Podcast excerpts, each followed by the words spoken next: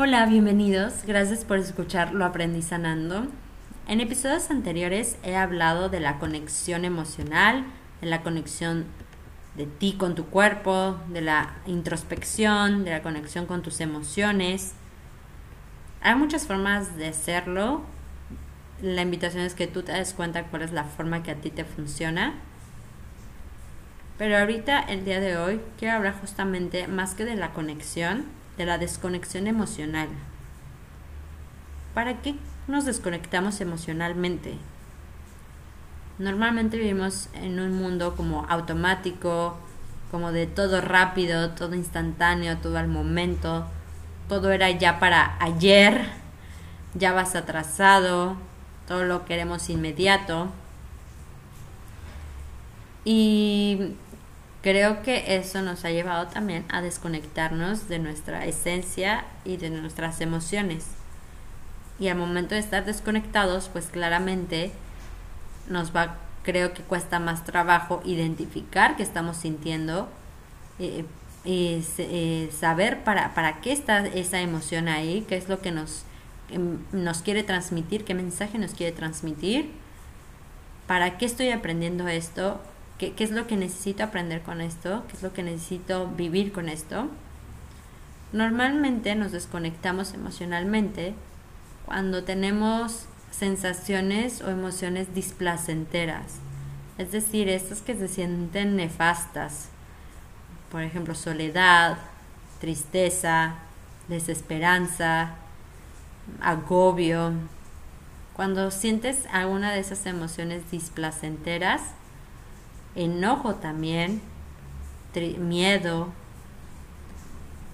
pues el cuerpo es muy sabio, la mente es es lista, es astuta y lo que hace es buscar una disociación, buscar una, una desconexión, pues para que no, ¿qué necesidad hay, dice, de, de que sigas experimentando esa misma sensación displacentera?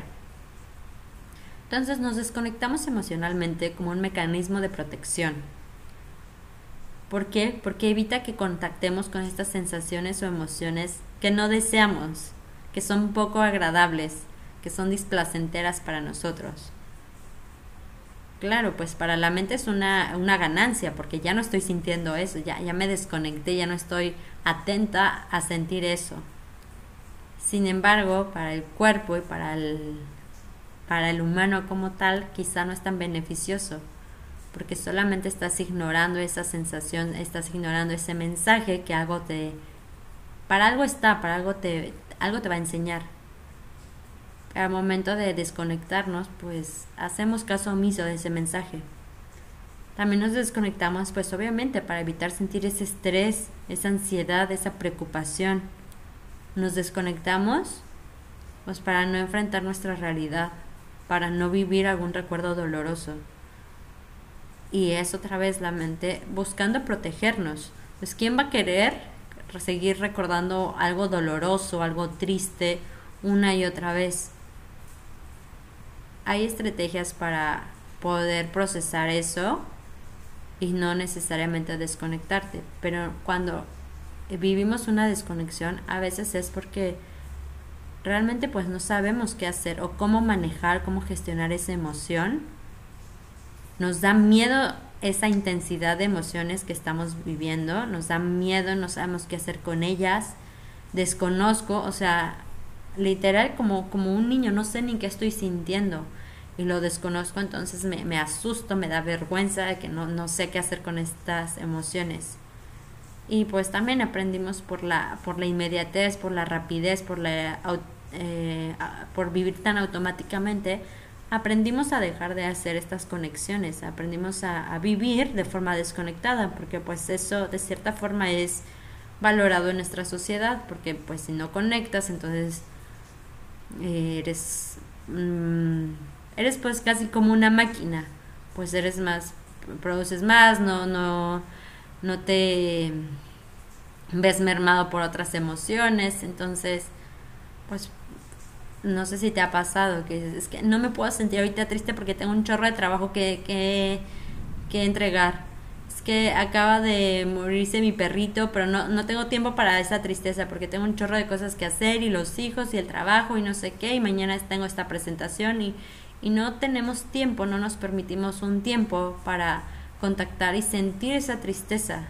Y además también igual y lo hacemos por forma de, de evasión, de que es que neta se siente horrible esta tristeza por mi mascota, que prefiero no vivirla en este momento, ya para después pues sí, solo que el ya para después quizás se te pueda acumular con otra cosa. Y entonces en vez de solo vivir un duelo, vas a vivir el duelo de tu mascota más otro cuando se te acumule. ¿De acuerdo? O sea, son acumulativos, no es como, ay, ya se me olvidó, ya pasó. Normalmente se va a acumular. Si no lo resolviste o lo trabajaste o lo liberaste en, en, esa, en esa situación o en ese momento o en ese periodo, pues entonces se acumula y va a salir eh, de alguna u otra forma, ya sea juntándose con otro duelo, ya sea somatizando algo, ya sea en alguna enfermedad, en alguna experiencia de la vida, pero de que sale, sale.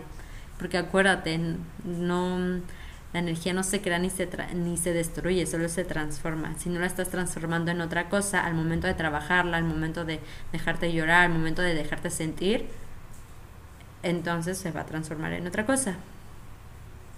Normalmente las formas en las que más nos desconectamos emocionalmente y que puedo percibir, tú sabrás cómo es que de tu realidad, cómo es que de tus emociones.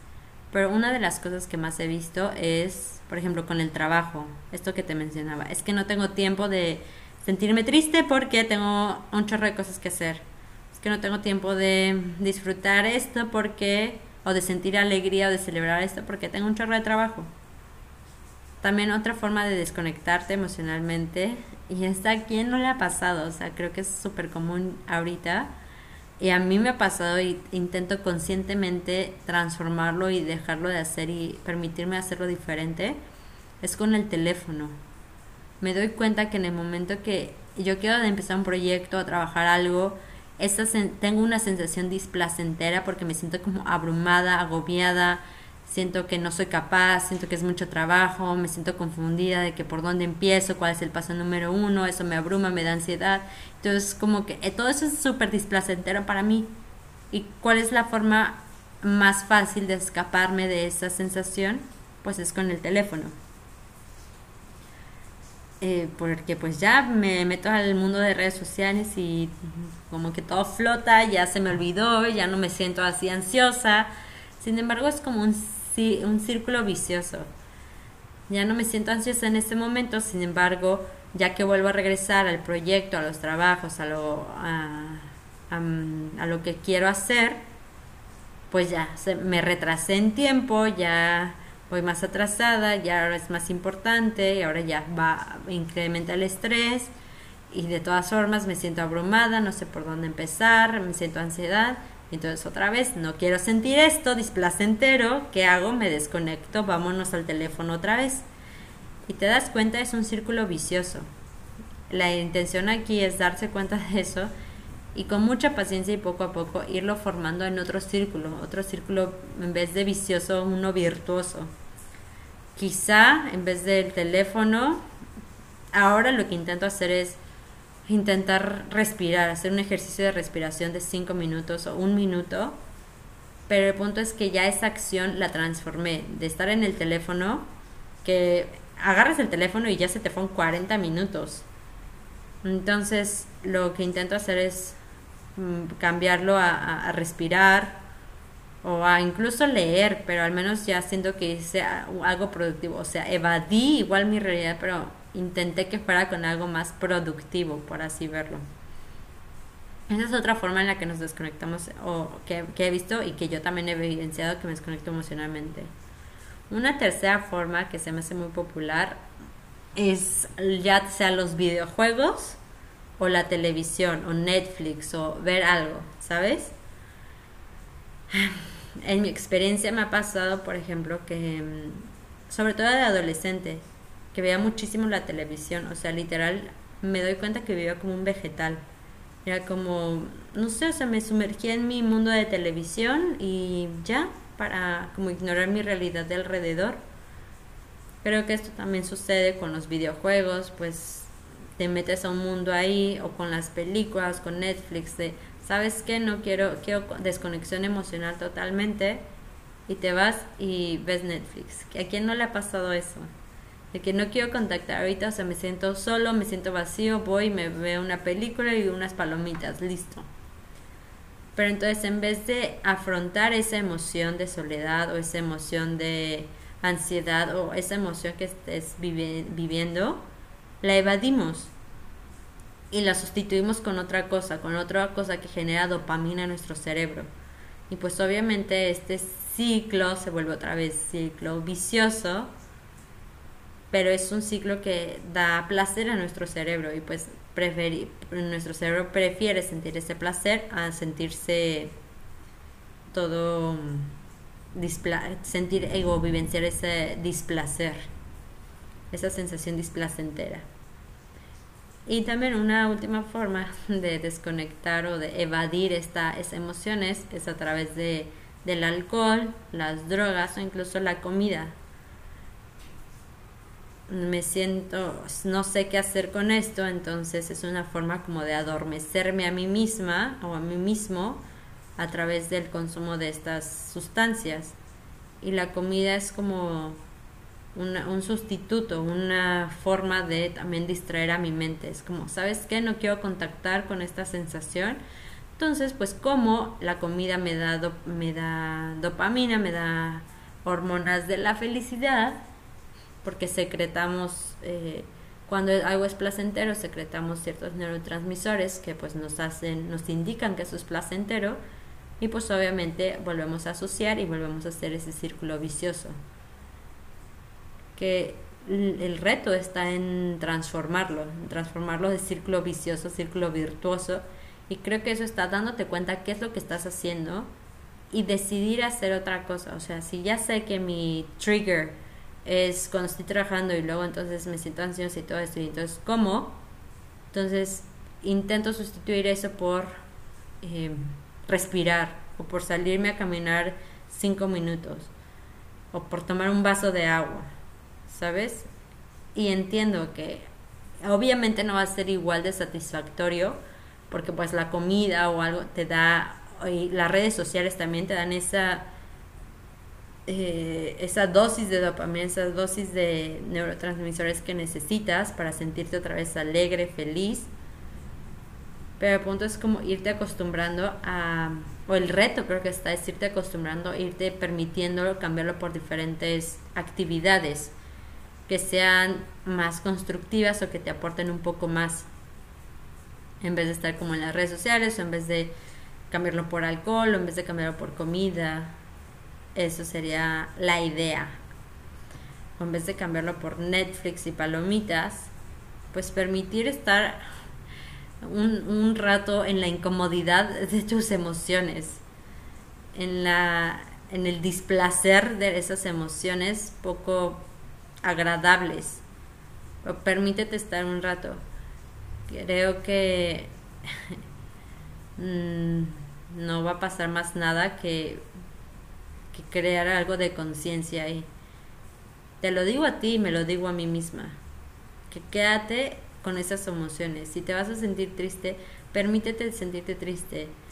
Y ojo, también no estoy, el punto no es ni polarizarse, ni el club de los optimistas de que todo va a estar bien o estás viviendo un duelo, alguien, se, alguien cercano a ti falleció, o una muerte, todo va a estar bien. Stop. Es importante vivir el duelo, es importante que la persona quizás se sienta de la patada, de la fregada, que se lo lleva todo, que se siente triste hasta lo profundo de su ser, y es válido. Entonces es sentir eso y saber que las emociones son pasajeras eh, igual iba a pasar en un día, en un año, en una semana, en cinco años, pero va a pasar. La emoción va a ser pasajera. Entonces, simplemente es estar con esa, con esa idea y permitirte sentirlo. Y si ya pasó un tiempo prolongado y sigues sintiendo eso, entonces también es hacerte de recursos y buscar apoyo, ¿sabes? Porque a lo mejor también necesitamos apoyo y se vale o necesitamos, si no podemos por nuestra cuenta, se vale pedir apoyo o generar una red.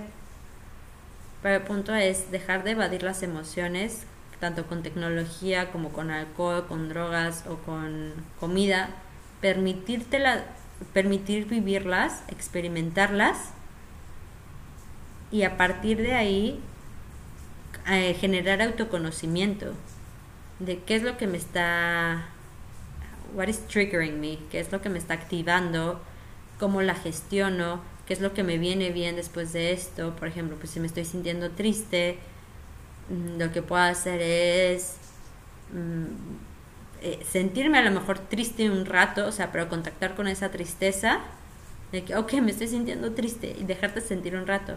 Y después, ya que te dejaste sentir un rato, a lo mejor sí, ya te vas y ves una película. Pero el punto no es como utilizar en Netflix o la película para sustituir o para evadir esa tristeza. Que no, me siento triste, auxilio, auxilio, ¿qué hago? Ah, voy a ver una película.